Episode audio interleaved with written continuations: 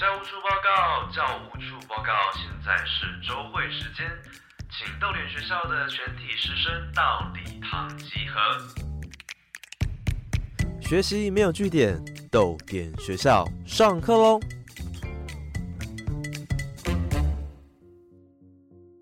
大家早安，欢迎来到逗点学校，我是教务主任廖静。学习没有据点，欢迎加入我们的行列。你喜欢逛文具店吗？那会不会喜欢很有质感的选物呢？当你看到林林总总的精品文具，会不会又不知道该如何下手呢？那么逗点学校先前邀请的漫画家目前勉强跟大家聊聊自己的创作。那么今天目前勉强则是以白色美术负责人的身份来跟大家介绍一家美术选物店背后的故事。那么我们先请目前勉强跟大家打声招呼吧。嗨，大家好，我是目前勉强，我是一名漫画家，专门画长得和你一样难看的漫画。那同时呢，我也是百色美术的老板。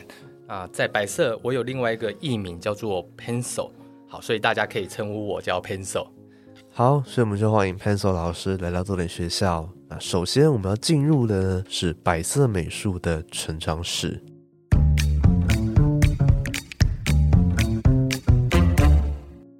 么好，潘硕老师，你本身是一个漫画家，是一个创作者嘛？那当初是什么样的契机让你想要成立白色美术呢？在成立白色之前，其实一直以来我都有在工作，那我也没有完全以创作为生，或者是以漫画为生。那这个工作其实对我来说，到后来会成立白色，是一个非常重要的一个原因哦，因为。工作的主要业务呢，就是在一些文化色彩的教育推广，然后也会研发一些课程。那我也有担任讲师，那这份工作就开启了我对色彩的兴趣，才有后来的白色。好，所以呃，白色的契机是因为有了这份工作嘛？那是在是哪一年创立的呢？白色创立的时间点呢，是在二零一七年。对，那为什么会创作？啊，为什么会创立？白色其实是在大概一年前，二零一六一六年，那时候小朋友出生，对，然后我就开始思考之后的这个生涯规划、生涯发展，然后会想说想要回到桃园来做发展，因为当时都是在台北租房子工作，要回桃园，一时之间又想不到到底要做什么工作才好，啊，一时。突发奇想，就想说，哎，来创业好了。想说自己在这个工作当中学到了一些呃色彩的知识，培养一些色彩的兴趣。另外一部分呢，因为我创作者的角色常常会接触到呃绘画的材料，好，那就想说这哎呃色彩跟美术用品把它结合在一起。如果开一间以色彩为主题的美术社，应该蛮酷的。那当初是怎么样呃锁定开店的地点呢？好，当时想到开店就是要回家开嘛，然后我家附近其实就是在南坎附近，桃园南坎，对，所以当时就锁定在南坎这个这个地区。那那时候在找地点的时候，也有拜访这个南坎小书店的夏玲，对，之前你们有。采访过夏玲，好，那那时候夏玲就给我给了我很多的一些建议跟回馈啊。那很巧的是，当时小书店的隔壁就有一个空闲的店面。那后来我就去找了房东来聊聊嘛。那刚好空间好还不错，而且价钱也可以接受，所以当时很快的就签约下来，然后成为了小书店的邻居。我。有趣的是，其实签约的那个当下，很多摆设其实很多东西都还没有准备好，像是品牌的视觉啊，或者是空间的规划，甚至是进货的管道，其实都还没确定。那那时候有点天真，想说好先签下来再说，好，反正之后就慢慢发展嘛。所以，呃，那时候大概是二零一七年的五月，五月。后来夏令也建议说：“哎，打铁趁热，干脆他八月中的时候有一个活动，好，要不要搭配那个活动呢，一起举办百色的开幕，所以我们就我就开始连夜赶工。但是其实，在那个时候，我还是有正职的工作，所以蛮长是好平日上班，然后假日就开始规划这个白色的开幕这样子。那在规划呃开幕的时候，开幕前的准备有哪一些呢？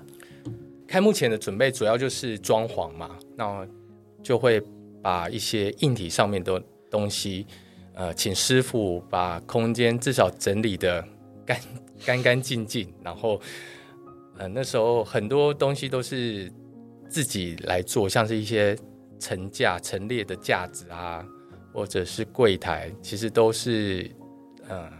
找就网络上找一些角钢来做陈列，好，那最主要的其实是进货的管道。那那时候其实接触到的厂商，因为刚开始嘛，接触到的厂商还很少，所以现在回头看看百色刚开幕的时候那些照片，真的会觉得，哎，这样子也可以开店，根本就没什么东西，竟然还可以开店卖东西，觉得还蛮有趣的，对。但那时候就这个赶鸭子上架嘛，对啊，反正有东西好，那就先开幕再说。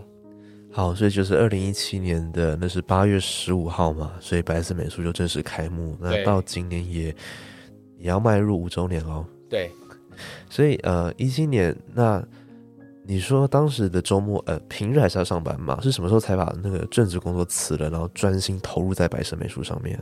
完全投入的话，大概是一八年的年初，对，也是因为想要就专心经营嘛。主要是那时候还没有，就是工作还有一些任务要完成啊，所以就是告一段落。OK，我就离职这样子。好，那为什么店名要叫做白色美术呢？其实刚开始要创业的时候，就嗯，很快就决定白色这个名字，因为这间店的。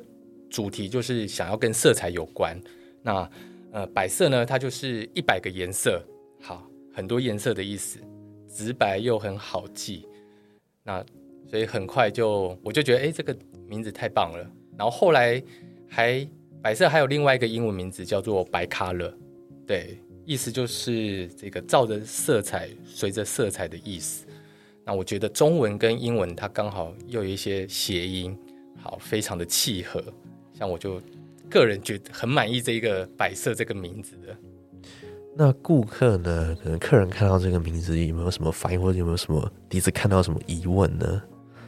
其实还好哎，对啊，我我自己觉得名字取得很好，但是这个呃，客人对名字来讲的话，他他们好像没有那么的有被打到这样子，对啊。就只是觉得，哎，还蛮好记的。OK，对啊，好，所以这大概就是白色美术的成立故事了。那么接下来呢，我们来谈谈白色美术的选物风格还有服务。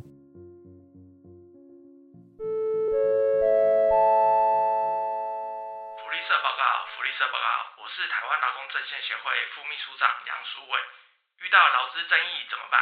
莫急莫慌莫害怕。立刻搜寻台湾最老牌的公运团体——台湾劳工阵线协会，免费咨询服务，也请大家多多支持，小额捐款挺劳政，爱心码零五零一，简单好记，感谢。好，欢迎回来豆你学校。接下来我们进入主题，好好的跟 Pencil 老师请教一下白色美术的选物风格。那么。呃，潘色老师在以漫画家目前没讲的身份最红的一句话就是那个 slogan：“ 长得和您一样难看的漫画。”那可是这个跟我们观察白色美术的 IG 会发现，这个跟目前没讲是不太一样的画风。目前没讲是铅笔的画风嘛，那单色粗糙，可是一体很尖锐，甚至有一点点诗意。但是到了白色美术来句呢，会发现那贴文是非常的。可爱缤纷，那也有很多针对时事的人物创作或者小朋友有的肖像。当初是怎么样设定白色美术跟目前勉强 IG 上的视觉差异呢？两者差异真的很大。那因为目前勉强主要是个人的创作，所以呢，那个视觉风格上面就需要比较强烈一点。那我也维持一贯我那种简简陋粗糙的一个画风。那在主题上面，很多都是自己情绪上面的一些抒发，或者是一些主观想法。好，会有可能难免会有一些批判式的批判的议题在里面。好，那这个形象呢就非常的鲜明。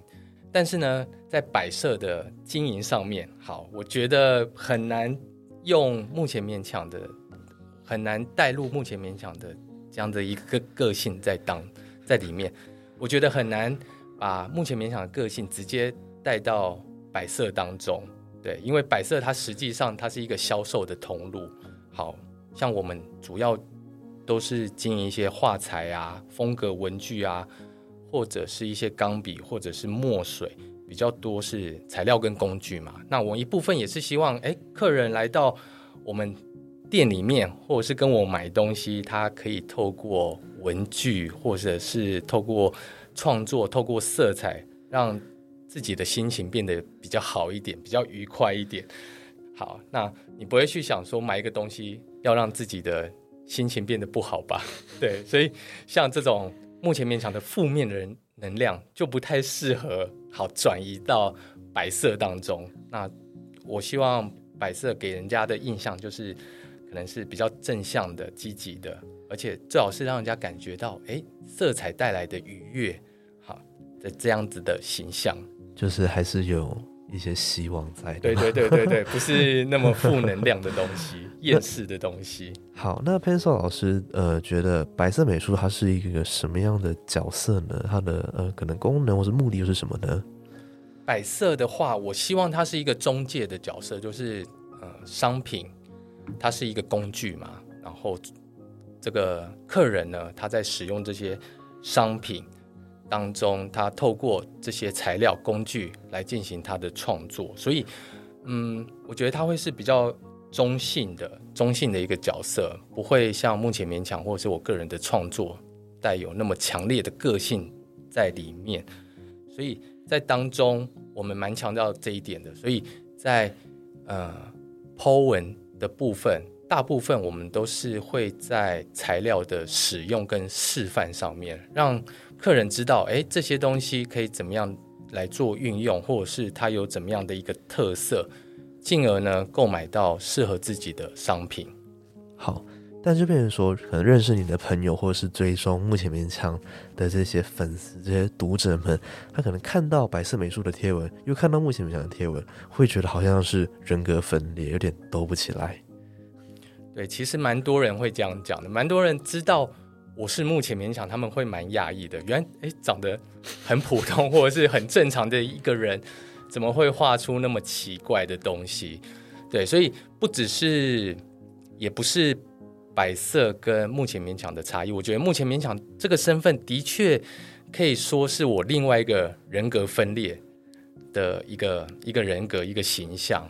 对，因为呃，在白色我们想要营造的就是比较。正面、积极、愉悦的一个形象嘛。然后我自己看我自己也是一个呃正常人，但是目前勉强他就是一个比较强烈个性的一个一个创作者，对，落差都还蛮大的。所以很多嗯有些人可能是因为摆设才认识目前勉强，他们也会很讶异，哎，竟然 Pencil 老师会画出这种那么恐怖的东西，甚至有点。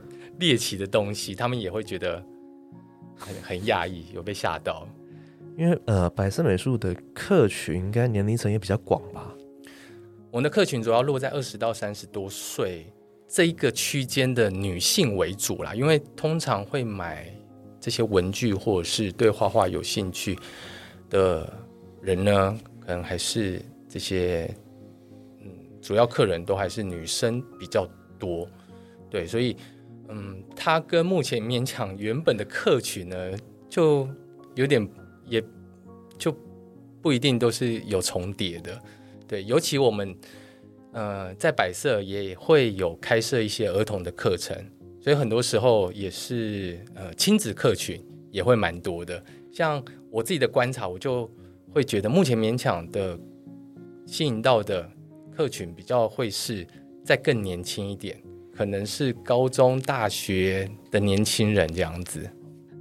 那有没有可能，好像刚刚裴老师讲到说，在百色美术有亲子的那种绘画课程，有没有可能小孩子或者是像那种比较年轻的客群，先借先看到白色美术的贴文，然后再看到目前勉强，然后吓到了那个例子呢？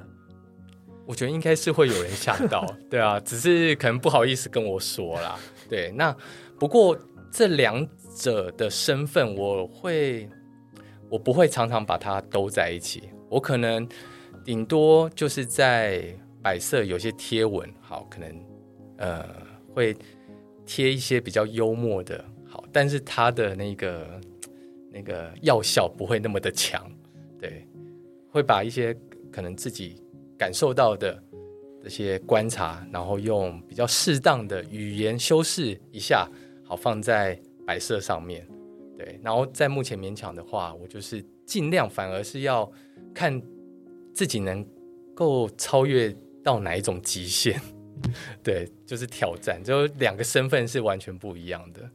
这个也是可能现在自媒体时代一个创作者的要有一些角色的转变啊，然后还要去调整说怎么样跟你的受众去沟通的方式。那接下来我们要谈的是比较严肃的话题，就是百色美术经营到现在，我们刚刚提到的啊，也要满五年了嘛，过程当中。经历过什么样的难关吗？那那个时候又是怎么样去克服的呢？对，百色到八月就即将五岁，然后一开始其实我们刚开始就是跟小书店一起，南看小书店一起当邻居。那在过程当中，呃，其实我们第二年就搬家了，我们就搬到现在百色的位置，就是南坎的儿童艺术村。好，不过，呃，我跟小书店是一起搬过去，但没多久他就离开了。就剩我们在这个儿童艺术村上面的一个二楼的小空间，对，那一直以来其实都很战战兢兢啊，因为我觉得不管创什么业，最大的问题跟挑战都是永远都是钱不够用的问题，对，所以要经营通路呢，更是要不断的用钱滚钱，所以很多时候，好，虽然可能这业绩不错啊，但是代表你可能又要购买。更多的货压更多的资金在上面，所以很多时候要付款的时候，哇，看到存款里面的数字都会胆战心惊。嗯，所以呢，除了经营摆设之外，其实我个人也常常接一些教学跟插画的案子，然后有点像是赚一些零用钱来补足摆设的资金。OK，因为白色美术它开在桃园的南坎，那其实这个对。大家而言算是一个比较比较遥远的地方嘛？对。那一开始也只有在可能实体的店面的销售，那后来是也有开网络的卖场吧？那可以跟我们多聊聊这一块的部分吗？呃，在刚开始的时候，在开店前两三年，我们都是以实体销售为主，然后那时候真的业绩真的不怎么样啦。对。但后来就自己的一个生活经验，好发现说，哎，其实那时候很多人都在。网络上面买东西网购的需求跟这个形式越来越普及，那自己也常常这样子买，在网络上买东西，所以，嗯，后来就萌生了可能还没有办法支持自己的一个品牌的网站，那时候就想说，好，先找一个最简单的平台，就是虾皮。所以在大概两三年前吧，我们就把东西放在虾皮上面来做销售。网络消费对现在大部分人来说还是一个很习惯的一个消费形式，而且它也可以打破空间的限制。因为桃园南坎对很多人来说，可能还算是一个呃比较遥远的地方，毕竟它呃也需要一些交通的时间。对啊，所以嗯好险。后来我们有开了这个网络的网购的服务，不然后来有一些疫情上面的影响。好，如果我们还是维持实体销售的话，那可能很很有可能就跟大家说再见了。那呃，白色美是有因为网购而有呃，可能跟实体店面区分的地方，例如说可能不同的包装，或者是不同的服务、不同的优惠的部分。我们通常会把比较多的优惠放在实体上面，当然网络上都还是都会有固定的一些回馈啦，像是可能呃一些小礼物等等，这都一定会有的。但是我们还是希望，呃，主推是在实体店面，因为我们在店面它其实不单单只是销售，我们还提供了很多的试用品，对，像钢笔啊，或者是不同的材料，来到现场。基本上我们都会有开试用，所以在现场的那种消费的体验，其实会比这个网络上面好很多。但是网络上面购买就是对大家来讲比较方便，对啊，而且可能也是想要支持百色的话，好，可能就几个键按一按就可以支持摆设这样。那呃，在摆设的十里通路有没有哪一个服务是 Pencil 老师觉得呃是？一定要到十里才可以体验得到的，主要就是很多材料我们都有开始试用这件事情。因为摆设主要是贩售材料，像很多人他可能举例来说好了，色铅笔这个品相，它就有不同的等级跟价位，然后呃，它有什么样的特色跟效果？其实一般如果我们只看字面上面的解释文字，或者呢是看图片的话。很难知道它的差异差别到底在哪，所以，呃，像材料的部分，你现场试过，当然你就会有更有感受，对，然后或者是一些钢笔啊，好写感写的感受啊等等，或者是不同的纸材纸质，都是要实体通路才有办法做的，呃，在实体通路上面，你才可以感受到差别的部分。所以，就假如我想要找到最适合我的一支笔，最适合我的一本笔记本，就是也是推荐到现场，然后 Pencil 老师也会，对对对，也会帮忙，就是为你 专专门服务，给你讲解这样子。OK，这个也是只有现场才可以体会到的服务嘛？对对对，嗯，好。所以呢，我们刚听完这些，就会知道说，创业呢 真的是充满故事，而且有许多紧急应变的过程。所以，如果要创业，心脏真的要很大颗。那接下来我们要来谈谈白色美术未来的计划。我们先休息三十秒，然后逗你学校马上回来。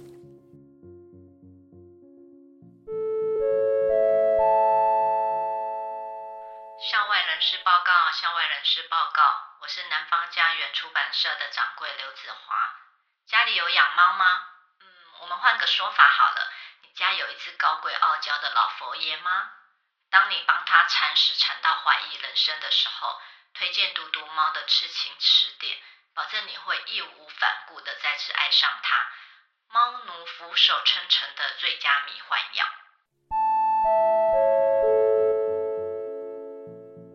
好，欢迎回来多伦学校。我们今天邀请到的呢是百色美术社的负责人 Pencil 老师，来聊聊呃他的这个创业史。还有他的一些选物风格。那么，我们来聊聊未来的计划好了。那白色美术之前有玩过什么样你觉得很特别的计划吗？或者是实体跟网络的都好，可以跟我们分享吗？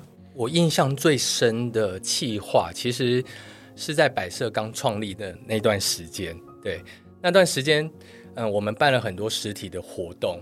嗯，我印象最深的就是第一年的圣，哎。第一年的中秋节，我们办了一个画食材的烤肉活动。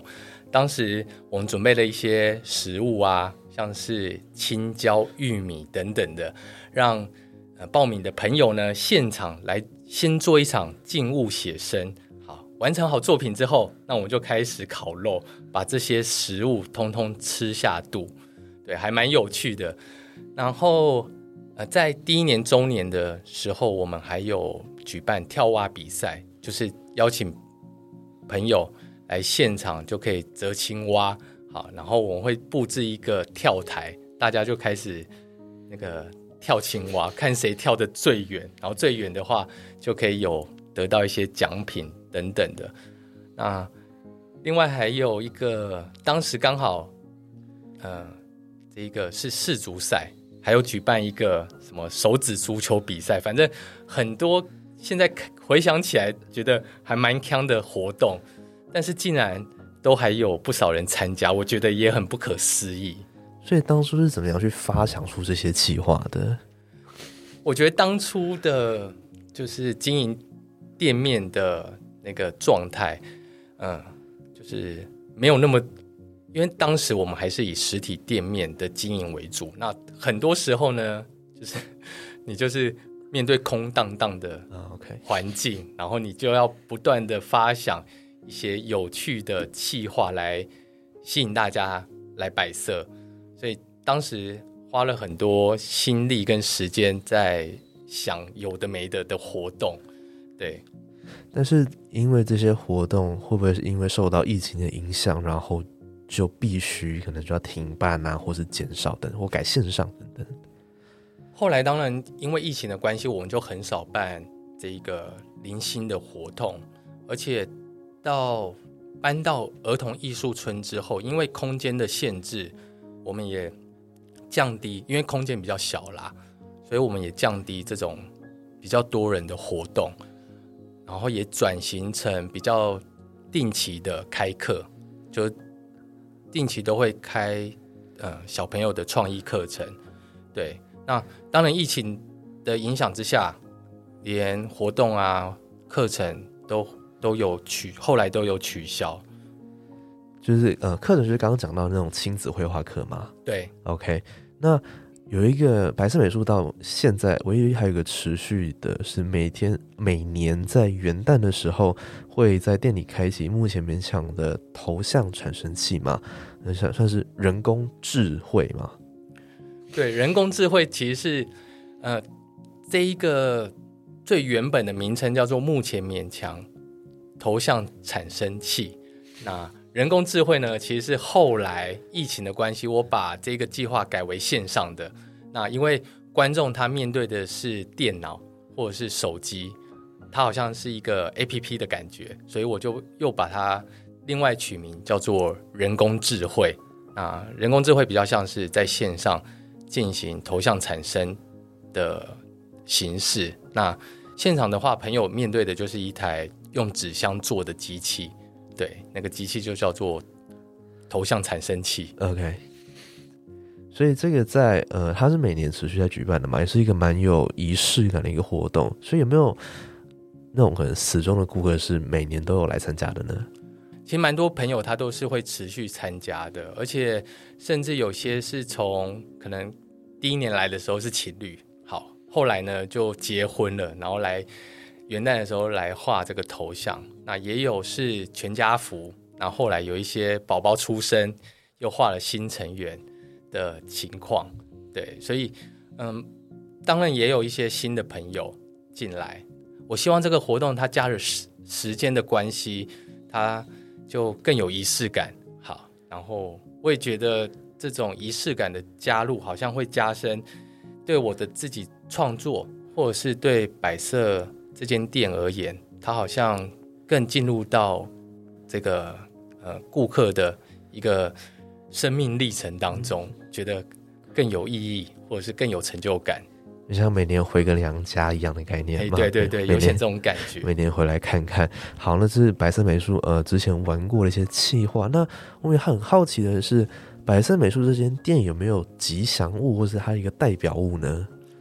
百色有一只吉祥物叫做百色蛙，对，一只青蛙。那这一只青蛙，它就是一个肥肥胖胖，然后头戴白色眼镜的一只绿色青蛙。好，那很多人听到青蛙就会跟我目前勉强之前的创作连接在一起，因为目前勉强的创作当中常常会看到青蛙这个动物。那其实当初在发想。吉祥物的时候，也是因为这样子的关系，我选了青蛙。另外呢，还有一个隐喻啊，就是青蛙常常作为这个财富的象征，就是咬钱蛙等等的。所以，身为一个商人来讲，好，当然希望这只白色蛙这个吉祥物呢，可以让白色来赚大钱。所以好，这个是白色的吉祥物嘛？那它会不会跟白色的每个周年有一些关系呢？对，白色蛙会出现的时机呢，基本上就是周年的时候。对，那周年呢，我们每年八月白色生日的时候，我们都会以白色蛙来做一个纪念商品。那像第一年的话，我们是设计了一个视力百色蛙的视力检查表，然后之后还有什么疼痛量表啊，还有蛙体结构表等等这些，就是海报跟凸版小卡。那今年呢，我们也会推出新的设计，所以呃，大家可以留意这个白色的 IG 跟粉砖。OK，那么除了白色袜之外，呃，白色美术还有没有一些可能哦自制品，一些比较呃特殊的小物呢？对，除了白色袜之外，我们也也不断的在开发呃白色的自制品，然后也希望可以打造属于白色的一个品牌。那当中，呃，我们把这个品牌呢，也把它独立出来，它有点像是我跟目前勉强跟百色的一个这一个跨界吗？对联名吗？对对对，跨界，他们两个跨界。那我把这个品牌叫做这个勉强制药，勉强制药，那当中就会带有比较多目前勉强创作的风格在里面，当然也是会在这个讨喜一点啦，对，因为毕竟要拿来卖的，对，所以就之前有创作过像是小人的印章、肢体动作章，或者是可以钉的草人印章，还有断一截手指的这个断指章等等。那这一系列这个品牌的风格就属于比较猎奇、比较这个趣味的商品。为什么会叫做勉强制药呢？勉强制药，当初呃会叫勉强制药，当然这个勉强就是目前勉强嘛。对，那我希望这些东西好，它可能跟白色的金一样，希望透过这些东西可以让大家进行一个疗愈，或者是进行一个治疗。好，那我就想到这个药药的这个概念，就是我做了一些药，然后让大家呢可以透过这东西呢来进行一些抒发跟疗愈，所以叫做制药。OK，那么这些其实自制品啊，或是开发自己的那种吉祥物，其实都是希望能够增加这间店的特色，然后并且陪伴大家走下去嘛。那么接下来白色美术有什么活动跟计划是可以跟我们分享的吗？尤其是今年五周年嘞，是一个很大的里程碑。八月的时候就是摆设五周年，那当然，嗯、不免俗会来有一些福袋啊，或者是抽奖等等的好康优惠，对，然后到时候也会推出新的自制品，那有兴趣的朋友可以持续关注我们。好，所以这个是五周年嘛？那有有没有比较长期的计划、长期的规划呢？以长期的规划来讲，当然，呃，一部分就是持续增加自己经营的商品的一个专业度，然后提供好的产品跟好的服务。自己对摆设的期许，其实呃很大一部分希望可以建立起摆设这个品牌，不论是刚刚提到的摆设蛙，或者是木勉强制药的这些自制品，对我会希望，嗯，虽然还蛮难的、就是可以开发出自己很满意，但是又有市场的商品出来。那么，呃，有没有考虑过或者是策划过跟其他创作者的联名呢？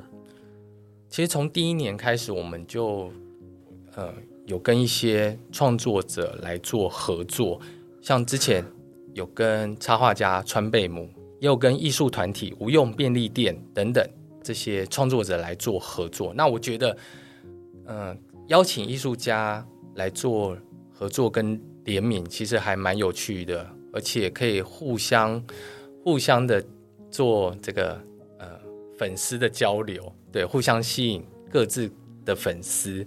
那目前呢，我也有跟一些创作者来做洽谈，好，那希望年底有机会，好，可以推出一些有趣的企划跟商品。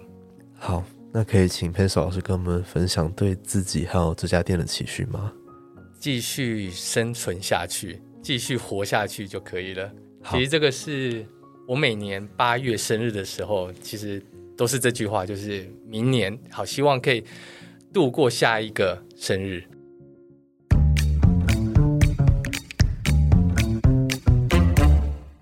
好，听完了白色美术的故事，如果你是今天才认识目前勉强 Pencil 老师或者白色美术，也欢迎好好去逛逛他们的 IG 账号，里面有很多丰富精彩的漫画，还有可爱的绘画。那么也欢迎去逛逛白色美术的虾皮，里面有很多漂亮的选物。那么也欢迎大家回头去听上一节的点学校复习，目前勉强的重新计算中。好。按照惯例，有一个问题要问大家，这个也是你们的回家作业，欢迎大家上豆点文创本集的 IG 贴文留言回答。这个问题是：你是文具控吗？平常有书写或画画的习惯吗？有没有喜欢的产品呢？欢迎来跟我们推荐吧。那 Pencil 老师，你有没有喜欢的产品？特别喜欢的产品是一定要跟我们推荐的。好，这个是一个。叶配的机会，好，我好好的来介绍这个白色的主力商品。好，那这个商品呢，也是我个人创作很常使用的一个笔款，是日本 UNI 的 Posca 跟德国 Moloto 的 One for All 亚克力麦克笔。那这两款笔呢，它基本上是同样的材料，就是不同的品牌。啊，它的特色，它是可以画出很鲜艳饱和的这个颜色，而且它是不透明，还可以叠色。创造出一些涂层的效果，很好玩。那也是，嗯，我常常基本上可能一两天就会拿来拿来创作的一个笔款。对，相信大家如果有逛百色的 IG 的话，一定呃会看到这个材料所创作出来的一些示范作品。所以 Pencil 老师会觉得说，你刚刚讲的那些笔款是想要画画的、对创作有兴趣的，是算是必备的那种基本款吗？也不能说是必备啦，但是它的效果是一般笔款比较难看到的，对，难呈现的。好，那么请同学把回家作业及联络部或上豆点来去回答。本周的共同阅读指定刊物就是目前勉强也是 Pencil 老师的重新计算中。我们再次感谢呃 Pencil 老师来帮我们上课，老师谢谢，谢谢大家。